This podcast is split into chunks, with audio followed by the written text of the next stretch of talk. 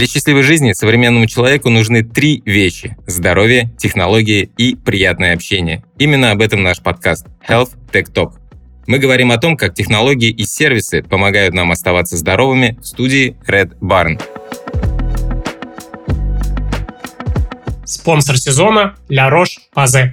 Дерматологический бренд лечебной косметики.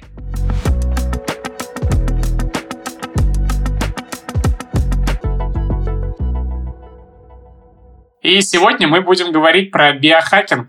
Что же это такое, с чем его едят, какие есть главные мифы и вообще полезно это, не полезно, и какой есть а, опыт и мнение по поводу биохакинга а, в научной и не только среде. Ну что, Ваня, а что вообще скажешь про биохакинг? Твои мысли? Мои мысли про биохакинг, то, что это очень модное и популярное сейчас слово, которое пытаются засунуть просто везде, в основном mm-hmm. для маркетинга. Ибо даже если мы, например, да, э, в платных услугах пытаемся продавать какие-то комплексные чекапы и еще что-то, то наши маркетологи стараются mm-hmm. добавить это слово, чтобы сделать более э, интересным для клиента э, какую-то методику, чекап, обследование и так далее. Хотя это, в принципе, ну, классические основы медицины закладываются внутрь. Да, да, такое ощущение, что нужно просто в названии чекапа добавить слово биохакинг и сразу плюс 10% конверсии. Да, 100%. Или какую-нибудь новомодную диету, типа хакни свой организм. Да, да, и чек повыше поставил, вот тебе и секрет Вот, слушай, а на самом деле, ты читал, что такое вообще биохакинг? Кто такие биохакеры? Ты знаешь, да, вот э, я для себя вот что отметил, как ты верно сказал, много есть, э, как мне кажется, разных определений у этого слова, как раз потому, что оно достаточно новое, и как это бывает с новыми словами, семантика может быть разная, разные люди в это вкладывают разные свои смыслы. Я себя, для себя вот что отметил. Во-первых, я еще в 2019 году, между прочим, ходил на фестиваль биохакеров в Москве. Вот.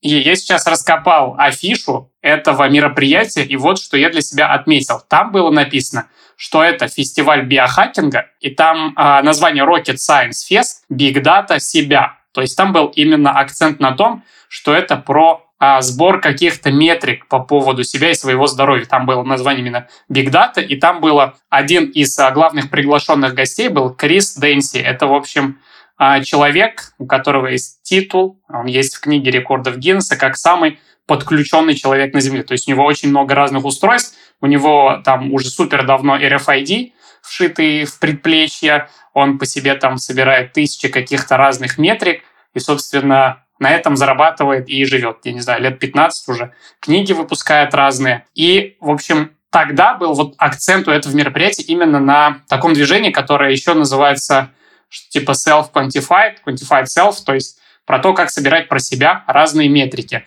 Сейчас же я, наверное, для себя, вот из того тоже, что читал, слышал, выделил несколько аспектов биохакинга, которые вот есть и которые в разных комбинациях встречаются в определениях. Про то, что биохакинг — это всегда про какую-то оптимизацию здоровья, про то, что всегда там есть какой-то технологический аспект, то есть гаджеты, не знаю, системы метрик, про то, что есть элемент экспериментов с собой, про то, что есть а, некое такое тоже исследование своего потенциала и какой-то индивидуализированный подход. Вообще, если честно, мое мнение, что вот у стартаперов, а, айтишников и ребят из Кремниевой долины а, знаешь, есть такая черта, они любят слово hacking везде добавлять. А вот hacking такой общий смысл про то, что ты можешь найти какой-то короткий путь к достижению определенной цели, и вот есть там какой-нибудь growth hacking, маркетинг hacking, есть вот тоже еще и биохакинг, когда ты можешь а, себя сильно, быстро и не сильно напрягаясь прокачать, чтобы у тебя было, а, возможно, больше энергии и еще чего-то подобного. Наверное, вот я для себя выделил вот такие пункты, но, как ты и говорил, мне тоже кажется очень расплывчатое понятие, которое встречается и в маркетинговых буклетах, и в названиях книг, и вообще везде. Окажется, что вот под оберткой этого слова а, какие-то базовые а, просто здоровые принципы, которые мы с тобой обсуждаем а, в каждом выпуске. Да, знаешь, э, в этом плане мне понравилось э, определение, которое выкладывает Википедия угу. по поводу, кто такие биохакеры. Биохакеры — это энтузиасты любительских исследований в области молекулярной биологии. В своей деятельности они придерживаются хакерских принципов, применительных к современным биологическим исследованиям, считая, что инновации в биологии должны быть легкодоступными, недорогими и открытыми для всех. Это мне напоминает типа серии, когда только зарождались э, стартапы в отношении цифры, Угу. Когда там в гаражах делали ноутбуки, создавали какие-то новые, да, новые да. компьютеры и так далее. Вот у меня по этому определению складывается ощущение, что ребята в гаражах собираются, делают свои какие-то домашние лаборатории и придумывают, как усовершенствовать свой организм методом проб и ошибок. Но в целом, uh-huh. в целом, если как бы продолжить эту фантазию аналогию, то получается первым таким мощным биохакингом в прошлом столетии это было открытие пенициллина. Оно тоже произошло совершенно так на шару, так скажем. И нормально так хакнуло всю индустрию системы здравоохранения. Да, это правда. Мне кажется, одно из самых значимых открытий э, в принципе. Да, и по поводу то, что ты говоришь, что там всегда есть технологии, я тоже почитал, полазил, mm-hmm. чем занимаются биохакеры и так далее. Одно из таких направлений биохакинга это, по сути, как я для себя понимаю, это классический ЗОЖ. Это uh-huh. спать подольше, пить витаминчики, заниматься спортом, следить за едой, правильно выстроить свою диету. А, и в целом побольше позитива, поменьше негатива и регулярные чекапы, типа как э, классич... да, классическая да. диспансеризация, походы к участковому врачу-терапевту. Угу. Мне кажется, ты как раз описал примерно 99% всех материалов по биохакингу и всех этих мануалов и путеводителей вот этими пунктами. Да, это, короче, все, что дает система здравоохранения со всеми ее советами бесплатно, а угу. только за большие деньги и без геморроя в очереди в поликлинике. Да, да, согласен. Причем а, я вот первый раз про биохакинг услышал, а, когда прочитал статью, тоже, наверное, в году 19 а, Сергея Фаге. Он себя называет Серж Фаге. Я не знаю, ты читал или нет, но это на VC.ru, по-моему, может, то ли самая популярная, то ли в топ-3 по популярности статей, то есть у него там 900 тысяч а, просмотров, это как раз а, статья, которую он свою же статью перевел с английского, и она называется «Мне 32 года, и я потратил 200 тысяч долларов на биохакинг». Да, да, это тот чувак, который там ртуть меряет у себя. Ну, он вообще все там меряет, да. Угу. Да, да, да. У которого холестерин под штангу, по-моему, а ртуть зато снизилась. Да, причем э, интересен тот факт, что он же сидел то ли два года в СИЗО из-за того, что он прилетел э, в Россию, и у него в вещах нашли запрещенные в Российской Федерации препараты. А, вот. Интересный парень. Да, он как раз интересен тем, что он написал вот этот достаточно большой талмуд и много шума надел э, в среде. И как раз я, кстати, когда был на Бали, я видел его. Он э, ходил как-то тоже на завтрак и рассказывал про то, что он в целом сейчас ориентирован на биотех и хочет делать какие-то стартапы в этой среде, потому что он сам себе основатель э, сервиса, который называется «Островок». А, вот, основной доход у него пришел с этого. И, соответственно, он... У него основная мотивация была, что вот он а, SEO скажем так, своей компании, а хочет быть еще SEO своего тела. И я заметил, вот, что красной нитью у всех людей, которые так или иначе говорят про биохакинг, и тех, кто занимается предпринимательством, а есть вот этот лейтмотив того, что, мол, основная а, валюта в наше время в том числе это твоя собственная энергия, и они ищут разные способы, как можно поднять этот уровень энергии, чтобы при тех же 24 часах в сутки ты мог делать и успевать лучше. И часть там продуктов и их маркетинг в том числе настроены на том, что вот мы поможем тебе поднять а, количество твоей собственной энергии, которую ты можешь уже потом вкладывать в разные свои дела и задачи. Слушай, ну в целом недостаток энергии и концентрации – это проблема современного человечества из-за большого количества гаджетов, а самое главное, из-за огромных потоков информации, которые мы, в принципе, уже не в состоянии дифференцировать. Очень много. Uh-huh. Сейчас э, вот мы года два назад открывали э, садик э, при университете, который рассчитан на работу с детьми с аутистическим спектром расстройства внимания. Э, смысл заключается в том, что очень много детишек, которым по классической медицине, э, если особо не вдаваться в диагностику, то ставят диагноз аутизм. Uh-huh. Хотя подавляющее большинство из них можно скорректировать и это фактически не аутизм, это просто расстройство спектра внимания подобные аутизму. И основная причина вот этого всего, вот этой патологии, развивающейся, так скажем, не патологии, а большого количества mm-hmm. расстройств, именно в том, что дети а, с самого детства подвергаются колоссальному количеству а, потоков информации. Если ребенок, э, который, ну, даже мы с тобой, мы, мы, да. мы выросли еще в эпоху до технологий. То есть у нас там телефоны появились в школе. Ну, у меня, у, mm-hmm. у меня вообще как бы телефон появился там еще только в старшем да, в старших классах я был. То это была мобилка без, uh-huh. без фотоаппарата, там на ней ничего кроме смс не было. И у нас основной источник информации был это книги, двор, друзья. Э, ну, был уже телевизор к этому времени. Да, можно было там позалипать в мультики, но количество каналов и информации, которая там была, это либо что-то официальное, что было совершенно скучное и неинтересное, uh-huh. либо максимально развлекательное, то, что надолго особо не увлекало. Дети же, которые сейчас растут, э, можно заметить даже, многие, кому просто лень с ребенком заниматься, или они устали там от его постоянной энергии, дают ему мультики посмотреть, потом дети погружаются в гаджеты, и там к 5-6 годам они лучше тебя и меня знают, как пользоваться компьютером и всем, mm-hmm. что там внутри него есть. Могут настроить, перенастроить, там, не знаю, спутник взломать и так далее. И из-за такого большого количества потоков информации мозг просто эволюционно еще не успел адаптироваться к тому, чтобы все это воспринимать. И у них появляются расстройства. Они начинают там либо замыкаться в себе, либо наоборот становиться слишком активными. И все это похоже на проявление аутизма. И вот э, мы как бы открывали целый садик для того, чтобы работать с такими детьми и помогать родителям скорректировать их поведение.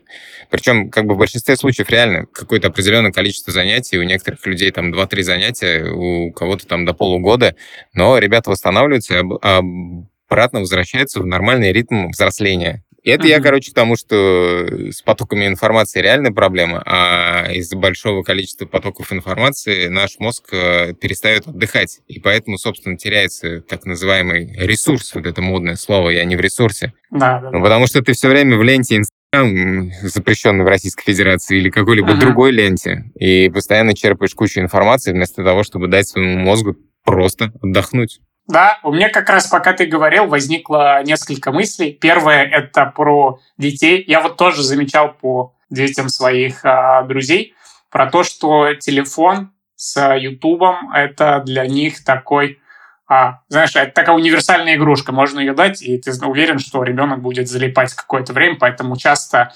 родители в том числе прибегают а, к помощи телефона, когда у них нет а, времени или, может быть, желания долго сидеть и играть с ребенком. И я тоже для себя отметил, вот я вспоминаю себя, каждое лето проводил в деревне, и там, в общем, даже связь не ловила э, мобильная, поэтому у меня были только книги по большей части и вот э, ребята со двора, по сути, потому что там действительно ничего не ловят, особо даже телевизор не показывает, поэтому у тебя вот этот пул сигналов, он достаточно ограничен а, внешних. И поэтому после этого, когда ты возвращаешься в город, и у тебя тут и компьютер, и интернет, сразу ощущаешь вот этот контраст количества информации, которая тебя окружает в повседневной жизни. Второй момент, наверное, как ты как раз и отметил про то, что у нас это актуальная проблема, актуальный вопрос вообще в принципе для всех – есть еще такое мнение, тоже в интернетах, в Твиттере, про то, что с течением времени будет расти пропасть между богатыми и бедными в здоровье, и в том числе в а, количестве вот этого самого ресурса и энергии, что, мол, все эти ленты а, соцсетей там и других платформ — это, по сути, дофамин для бедных, а богатые могут позволить себе а, там свое время занимать какими-то более дорогими способами утоления своей жажды именно потребления информации и чего-то другого. И вот я тоже про это думал, и там один из поинтов, в том числе у биохакеров, про то, чтобы начинать заниматься повышением своего уровня ресурса и энергии, и что это получится такой замкнутый круг, у тебя больше энергии, ты больше можешь сделать, больше заработать, и, соответственно, потом, мол, проинвестировать эти деньги. И про алгоритмы еще, что ты знаешь, они же так как раз и устроены. Я тоже занимался тем, что проектировал рекомендательные системы в одном из стартапов. Как раз-таки там была лента коротких видео и просто постов. И в целом э, а, все устроено таким образом, что одна из основных метрик, за которой следят в таких приложениях, это, как я говорил, retention или такой некий коэффициент удержания, как ты часто заходишь вообще а, пользоваться приложением, и есть четкая корреляция между тем, сколько ты времени проводишь и как часто ты заходишь. Потому что чем больше времени ты проводишь за сессию, тем больше, соответственно, ты будешь чаще заходить, будешь более лояльным пользователем, и может тебе больше рекламы показать или может что-то продать. И так получается, что один из основных сигналов, на которые в том числе мы обучали, это как раз долгие просмотры, и цель как раз оптимизировать алгоритмы, чтобы они были максимально залипательными, именно ленты. То есть там нет цели действительно оптимизировать там какое-то качество, может, контента абсолютно, или еще что, или, может быть, даже лайки.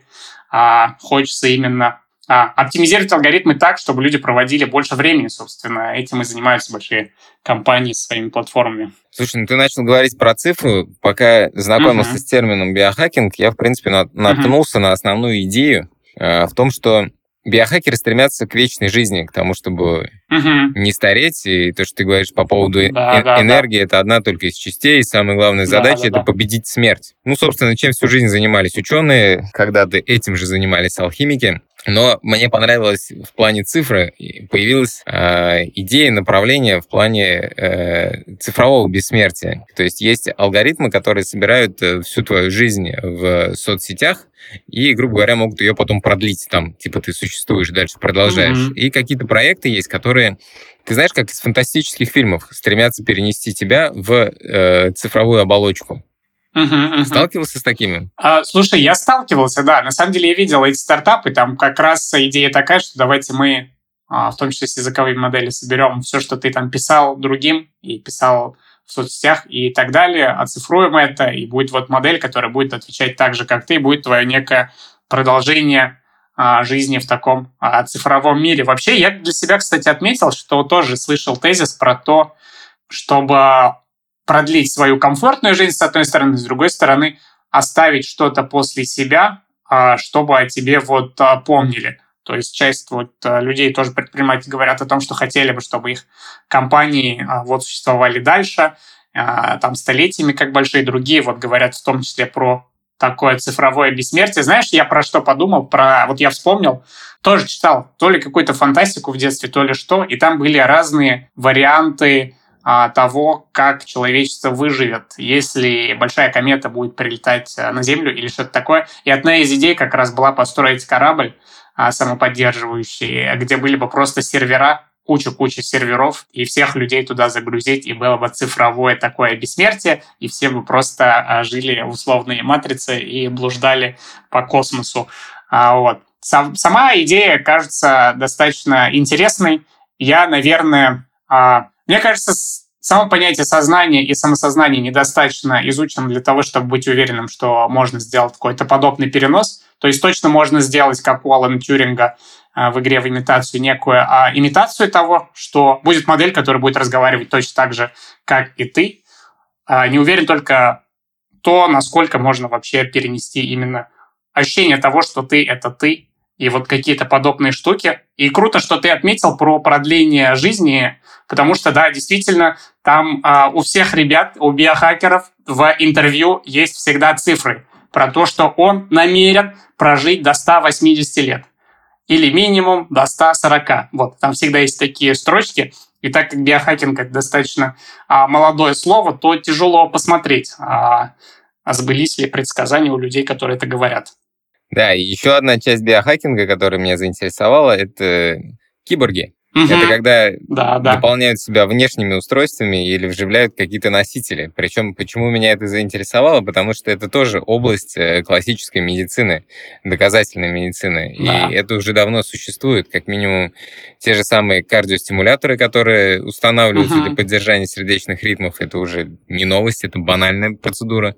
А, и вот из исследований, которые мы сами недавно проводили в университете года два-три назад, это для, я не помню, рассказывал или нет, для э, ребят, у кого переломы позвоночника и клинические, там картина, что все уже uh-huh. ходить никогда не будет, и ниже перелома иннервации никакой нет. А существуют специальные чипы нейромодулирующие, так скажем, простыми словами, они находят, вначале находится часть сохранившегося сигнала в зоне перелома, всегда остается какая-то часть э, нервов, которые uh-huh. все равно передают иннервацию, просто мозг уже не понимает ее там слишком слабый сигнал, и устанавливается усилитель, который связывает э, в месте перелома э, верхнюю и нижнюю часть, и, грубо говоря, усиливает сигнал. Ну, типа как провод под, подпорвался, и сверху на него усилитель сделали, Мгм. чтобы возобновить электричество поток. Но для мозга это как бы новый сигнал, и поэтому мозг надо будет заново обучать пользоваться этим сигналом. Мгм. Но, тем не менее, это, собственно, можно сказать, тоже биохакинг, потому что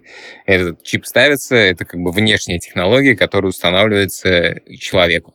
И Мгм. таких примеров уйма. Э, Те же вещи, которые мы уже обсуждали в одном из подкастов по поводу э, диабета и носимых устройств, Да, да- датчиков. Потом мы уже тоже обсуждали по поводу нейрообручей, которые помогают там расслабиться или сконцентрироваться. Это по факту тоже получается часть биохакинга. Фактически половину тем, которые мы затрагиваем в этом подкасте, Мгм. это как так или иначе получается Да, биохакинг. да, так или иначе получается биохакинг, действительно. Ты знаешь, а, прикольно, а, вот ты когда говорил про, по сути, киборгизацию. Такую, вот а, тот пример, который ты привел, я вспомнил, я смотрел фильм, по-моему, называется «Апгрейд», а, года 19 он как раз был про то, как для человека, которого после аварии парализовало, как раз-таки вживляли что-то типа чипа и передатчика, который бы восстанавливал связь а, спинного мозга с головным, и там потом вот сюжет а, закручивается. По-моему, а, получил этот фильм пару наград. Но круто, что такие технологии постепенно входят а, в жизнь, становится много разных устройств,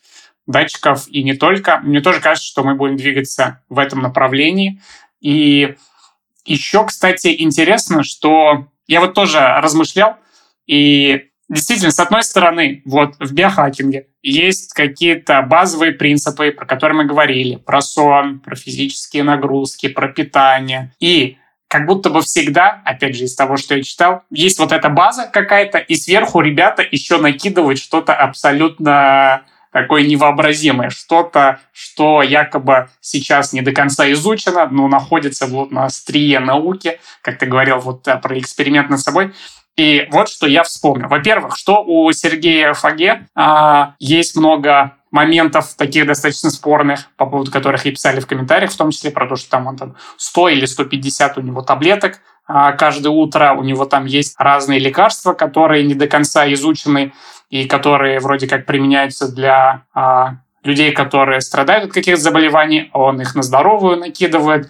И есть еще такой человек, его зовут Брайан Джонсон. В общем, он, как я считаю, начал хайпить за последний год. А, Короче, он в свое время продал свою компанию за достаточно большую сумму, почти, по-моему, ярд долларов PayPal. То есть у него там, ну, пара сотен миллионов долларов точно есть, ему лет 45, и он сейчас а, поставил себе цель а, по разным показателям, которые себе отметил, а, вот максимально замедлить свое старение или даже прокрутить его назад. И вот у него есть разные интервью и так далее, и он говорит, так, все, я теперь по некоторым показателям, мне как будто 18 лет, вот у него есть Project Blueprint, и вот у него есть канал на Ютубе, у него есть там интервью разные ходят, и меня, помню, удивило, что у него есть разные штуки, а например, вот у него есть сын, и он, в общем, делает себе переливание плазмы а, крови от своего сына себе, якобы потому, что у него более молодая плазма и так далее. И вот, по-моему, про этот способ и другие способы там нет а, четкого мнения в научном сообществе по поводу того, что это точно полезно. У него было несколько каких-то манипуляций, про которые говорили, что вот это, кажется, точно не полезно, может быть, даже про эту плазму, и он потом перестал это делать. Но как раз я для себя отметил, что, с одной стороны, у него есть какая-то база, которую несложно поддерживать, знаешь, как вот в этом принципе Парето, что 80 на 20, что а, использовать эти 20% разных манипуляций достаточно простых, ты можешь поймать 80% результата. И есть куча всего а, разного, что звучит достаточно сомнительно. И неудивительно, что он говорит, что там тратит 2 миллиона там, долларов в год на поддержание своего а, здоровья. Слушай, была такая компания, я не знаю, жива она до сих пор Мгм. или нет, э, Амброзия. А, И у них основная идея как раз была в переливании крови от молодых к взрослым. Ага. Вот. И я не могу сказать, что там есть точно э, научно какие-то достоверные факты, но, Мгм. но есть технологии, которые позволяют, собственно, немножко почистить кровь. Э, Там есть каскадный плазмоферез, э, селективный плазмоферез, когда мы убираем там определенные фракции Мгм. ну, как минимум можно почистить количество холестерина. Правда, если потом диету не скорректировать, то холестерин обратно вернется. Вот, из этой, из этой серии очень много чего есть в медицине. Есть также биобанки, это когда э, сохраняют те или иные части, да, части да, крови. Точно. И, как минимум одно из популярных направлений в России и по всему миру это сохранение пуповинной крови ребенка при рождении, где есть высокая концентрация так называемых стволовых клеток, э, которые в перспективе, в принципе, человеку при каких-либо заболеваниях могут помочь. Поэтому это как профилактика там, редких заболеваний очень такой важный момент и очень, ну, в принципе, недорого стоит. Это стоит там на входе, по-моему, около 50 тысяч рублей, э, в зависимости uh-huh. от биобанка, и грубо говоря, ежегодная оплата там около 5000 рублей, по-моему, стоит за хранение крови. Да, в целом звучит недостаточно дорого для, казалось бы, такой наукоемкой операции. Потом то же самое было с плазмой младенцев, я знаю, то ли в Америке, то ли в Корее были uh-huh. какие-то приколы, они тоже там э, фильтровали. И идея заключалась в том, что у младенцев есть большое количество факторов роста, которые у нас во взрослом состоянии, они уже не производятся в том количестве, uh-huh. в котором нужно. И как бы идея заключалась в том, что бы минимизировать процессы старения за счет подключения процессов, которые у нас в молодости происходят. Еще одно направление, которое есть, это идея заключается в том, что старость наступает за счет того, что накапливается критическая масса старых клеток, и uh-huh. фарминдустрия пытается производить препараты, у них даже есть специальный термин, сейчас не вспомню его, не, некие литики, которые затачиваются на то, чтобы именно уничтожать старые клетки. То есть там именно вот в области старения много исследований, да, и да. Не, недавно, не, та, не то чтобы недавно, а гериатрия, собственно, наука о пожилом поколении, как продлить ему жизнь, она тоже довольно-таки новая и тоже, можно сказать, частью биохакерства является. Угу. Да, мне тоже кажется, одно из таких э, популярных направлений, в которое вливается достаточное количество ресурсов, как раз-таки про то, как э, продлить и омолодить вот эту э, комфортную, здоровую жизнь. Но из реально интересного и опасного э, и, и uh интересного, и опасного, что мне понравилось, да, чем да. занимаются биохакеры, это редакция генома. Угу. Если почитать эти исследования, ну, как минимум, они одно из направлений запустили, это нутриогеномика. Это то, что близко мне в плане там, питания и всего остального, как влияет питание на угу. генетическом уровне. И там есть довольно-таки интересные исследования, которые и у, и у нас в России, и за рубежом сейчас активно проводятся. Это выявление предрасположенности генотипа к тем или иным заболеваниям той же самой артериальной гипертензии или сахарному диабету или целиакии.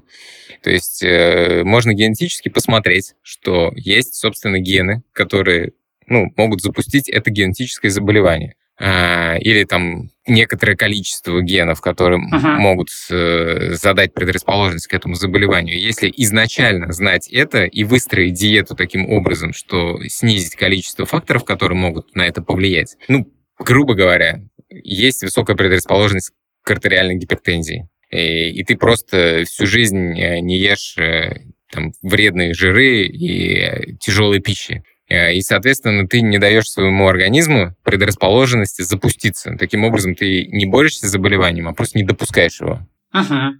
Вот. Предотвращаешь, по сути, превентивно. Ну, вот это, мне кажется, очень интересным, потому что э, реально у нас же большое количество генов, которые спят, и неизвестно, когда uh-huh. и как сработают, а здесь ты как бы заранее готовишься к тому, чтобы они не сработали точно. То есть э, настраиваешь, так сказать, свою эпигенетику, то есть окружающую среду, так, чтобы всякие вре- вре- вредные заложенные механизмы, которые могут сломаться внутри тебя, они ни в коем случае не включились.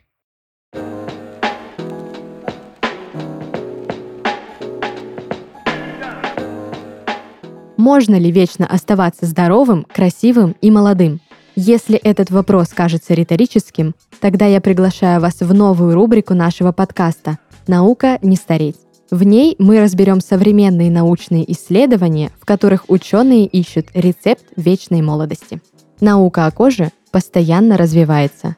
Ученые ищут новые пути сделать нас здоровее и красивее – Например, изучают связь кожи с нервной системой, в частности, с нашими эмоциями. Эти исследования позволяют лучше понять причину возникновения несовершенств и связь дерматологических болезней с хроническим стрессом. Наука о связи кожи с эмоциями называется нейрокосметика, а ученые – нейрокосметологами. Данные своих исследований они используют для разработки действенных средств и формул.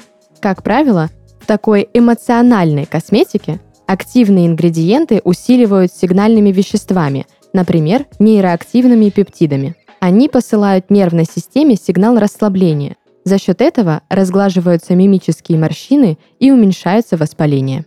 Еще одно перспективное направление диагностики кожи – искусственный интеллект. Он может помочь выявить причину несовершенств и подобрать подходящую косметику для их коррекции. Опробовать такой метод может каждый с помощью сервиса Effaclar Spot Scan от бренда дерматологической косметики La Roche-Posay. Effaclar Spot Scan может за пару минут оценить состояние вашей кожи. Достаточно загрузить в систему три портретных фотографии – анфас, слева и справа. Приложение определит несовершенство, распознает их тип, поставит... Да, слушай, было бы круто еще и интересно, я думаю, со временем а мы к этому придем, что мы бы знали, а, сколь... Ну вот есть же Допустим, там предрасположенность к артериальной гипертензии. Есть а, разные варианты генов, есть разные участки генов, которые могут на это влиять, и мы про часть знаем, что они действительно влияют, но еще есть какое-то количество, про которое мы, в принципе, даже э, не знаем. И мне кажется, было бы круто, если бы с течением времени мы действительно разобрались в том, какой участок на что влияет, у нас была бы достаточно полная информация о всех этих возможных предрасположенностях.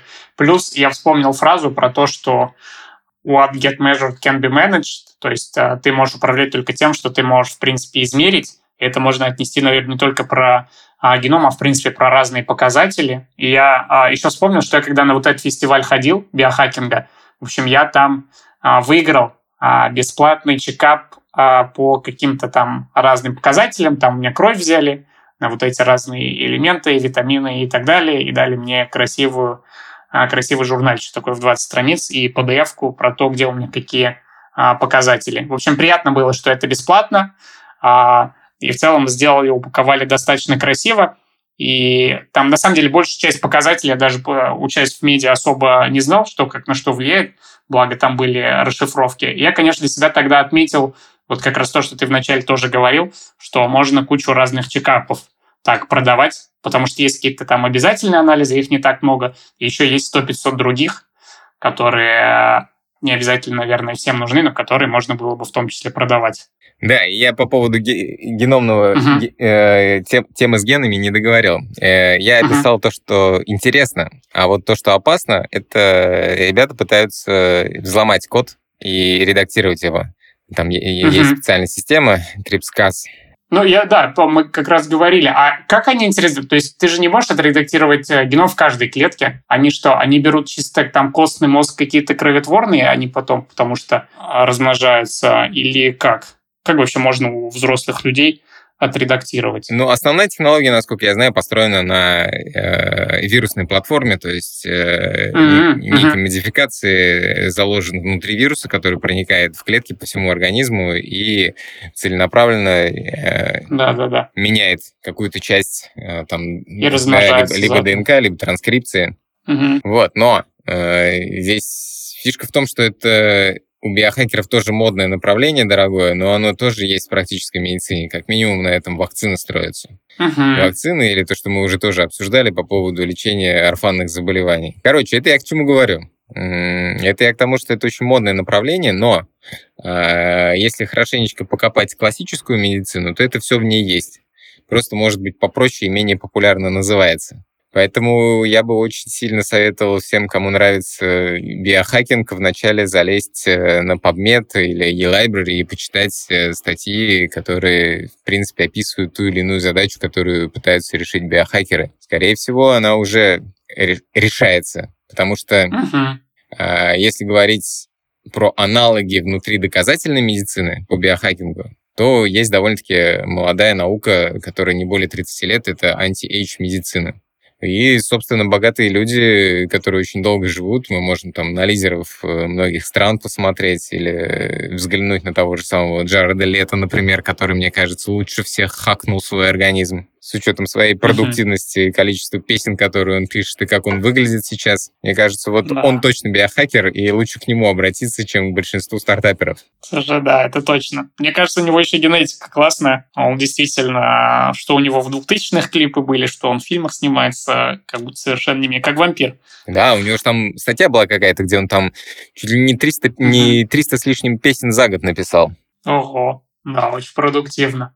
Я, кстати, а, вот когда ты сказал про anti-age, я еще вспомнил про спортивную медицину и про то, что пара ребят мне говорили, что они как раз... А, в общем, спортсмены, когда готовятся, у них есть а, разные тесты, вот эти стресс-тесты, там, на анализы, на оксигенацию и так далее, которые они чекап проходят. И, в общем, ребята, которые сами по себе не профессиональные спортсмены, но занимаются какими-то бизнесами, они, в общем, проходили вот в этих спортивных лабораториях подобные тесты, в том числе для того, чтобы оценивать какой-то свой внутренний ресурс организма и следили за ним. И вот, и я подумал, что в том числе подходы из спортивной медицины тоже вот так перекладываются, но как ты верно отметил про то, что все эти а, разные хаки из биохакинга, они описаны в медицине и в литературе, все действительно так. И даже есть а, ребята, которые, скажем так, а, пакуют вот эти статьи из подмеда в какие-то мануалы и продают как а, книги для биохакеров и а, в целом делают на этом деньги.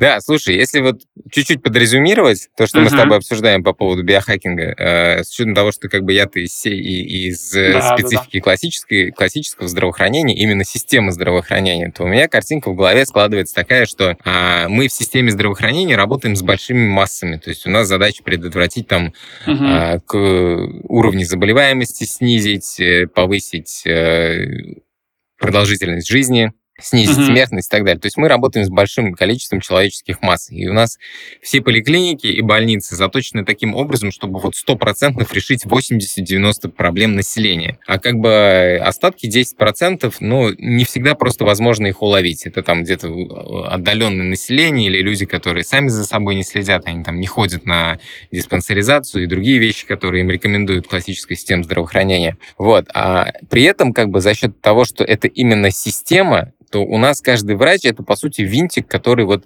заточен на то, чтобы поймать одну определенную какую-то поломку, проблему.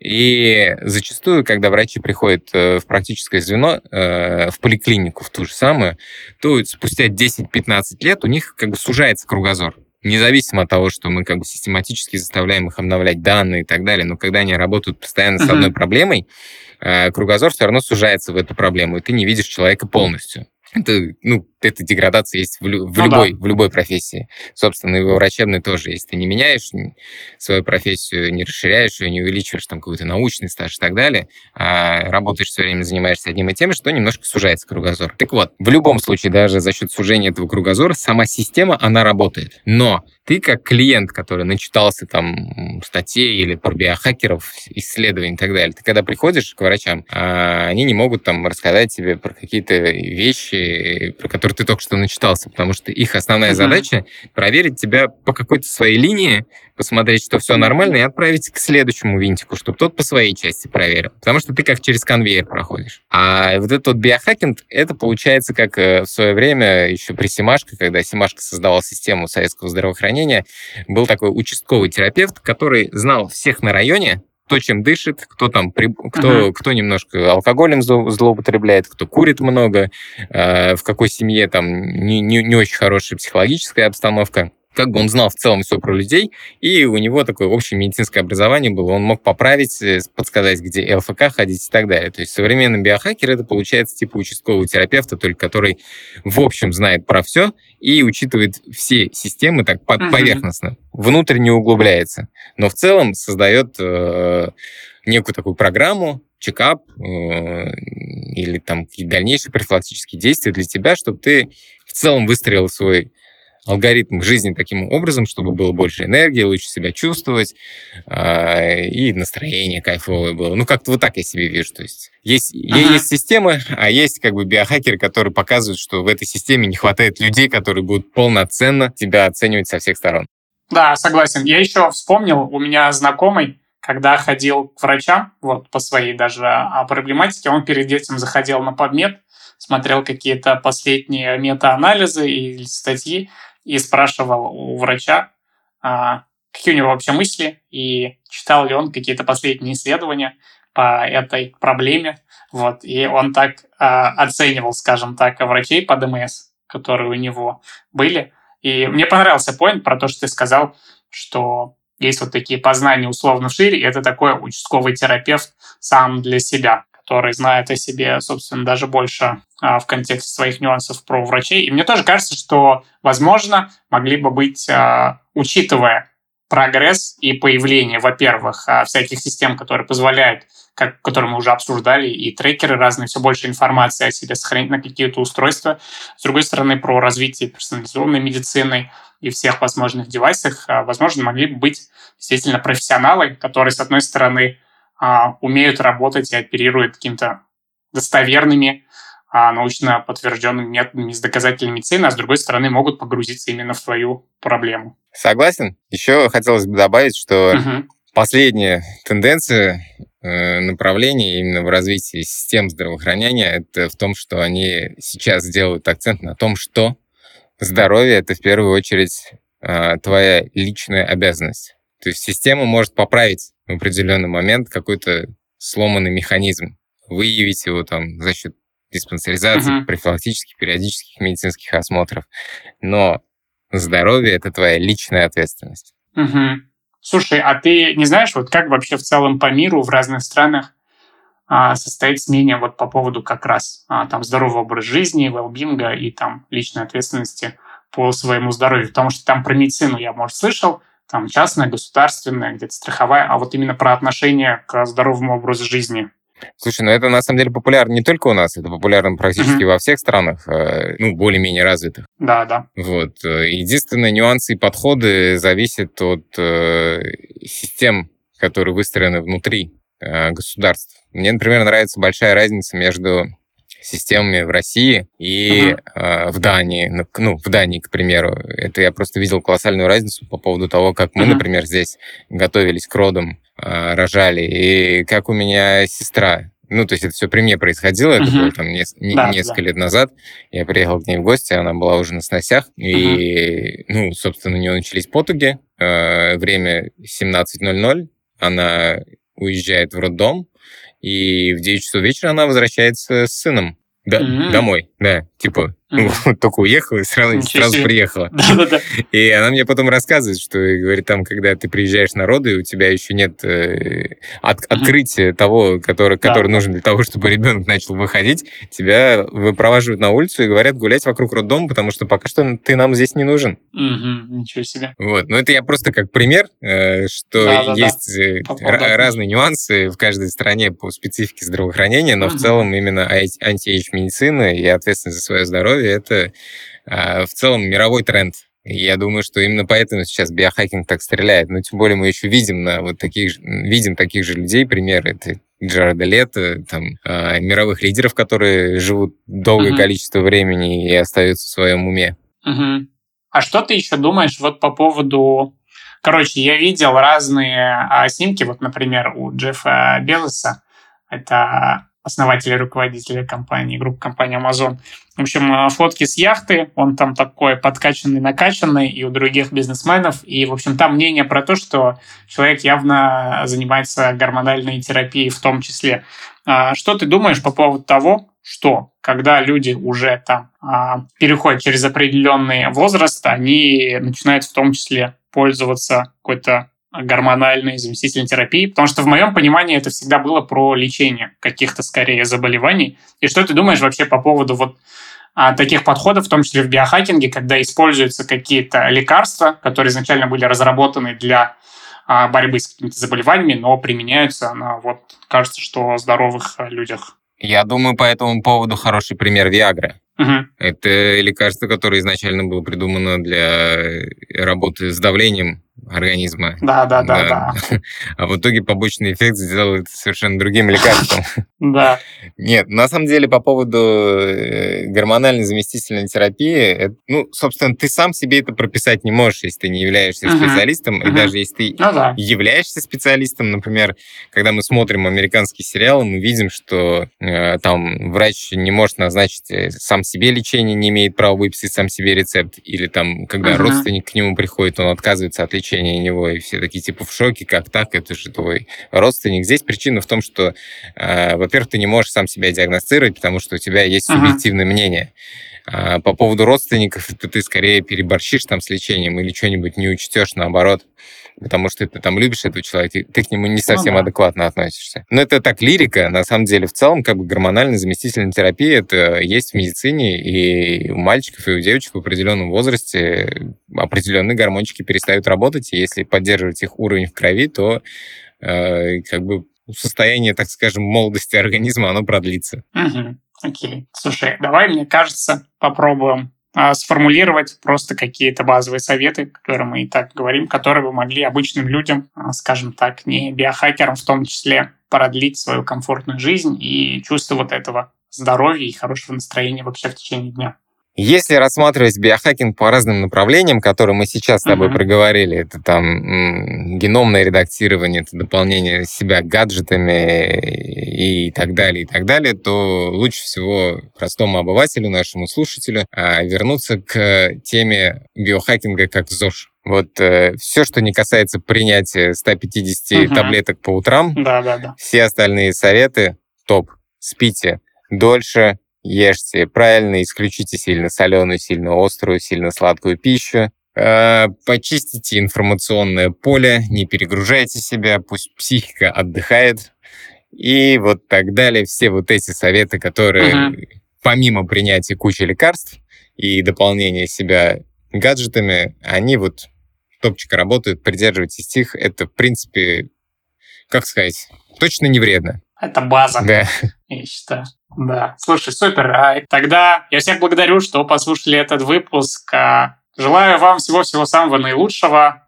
Подписывайтесь на наши соцсети, а, подкаст Health Type Talk. Оставайтесь с нами. А с вами, как всегда, в студии были ведущий этого подкаста Ибрагим, эксперт в сфере технологий. Я Иван, эксперт в сфере здравоохранения. Будьте в ресурсах. Всем добра. Всем пока.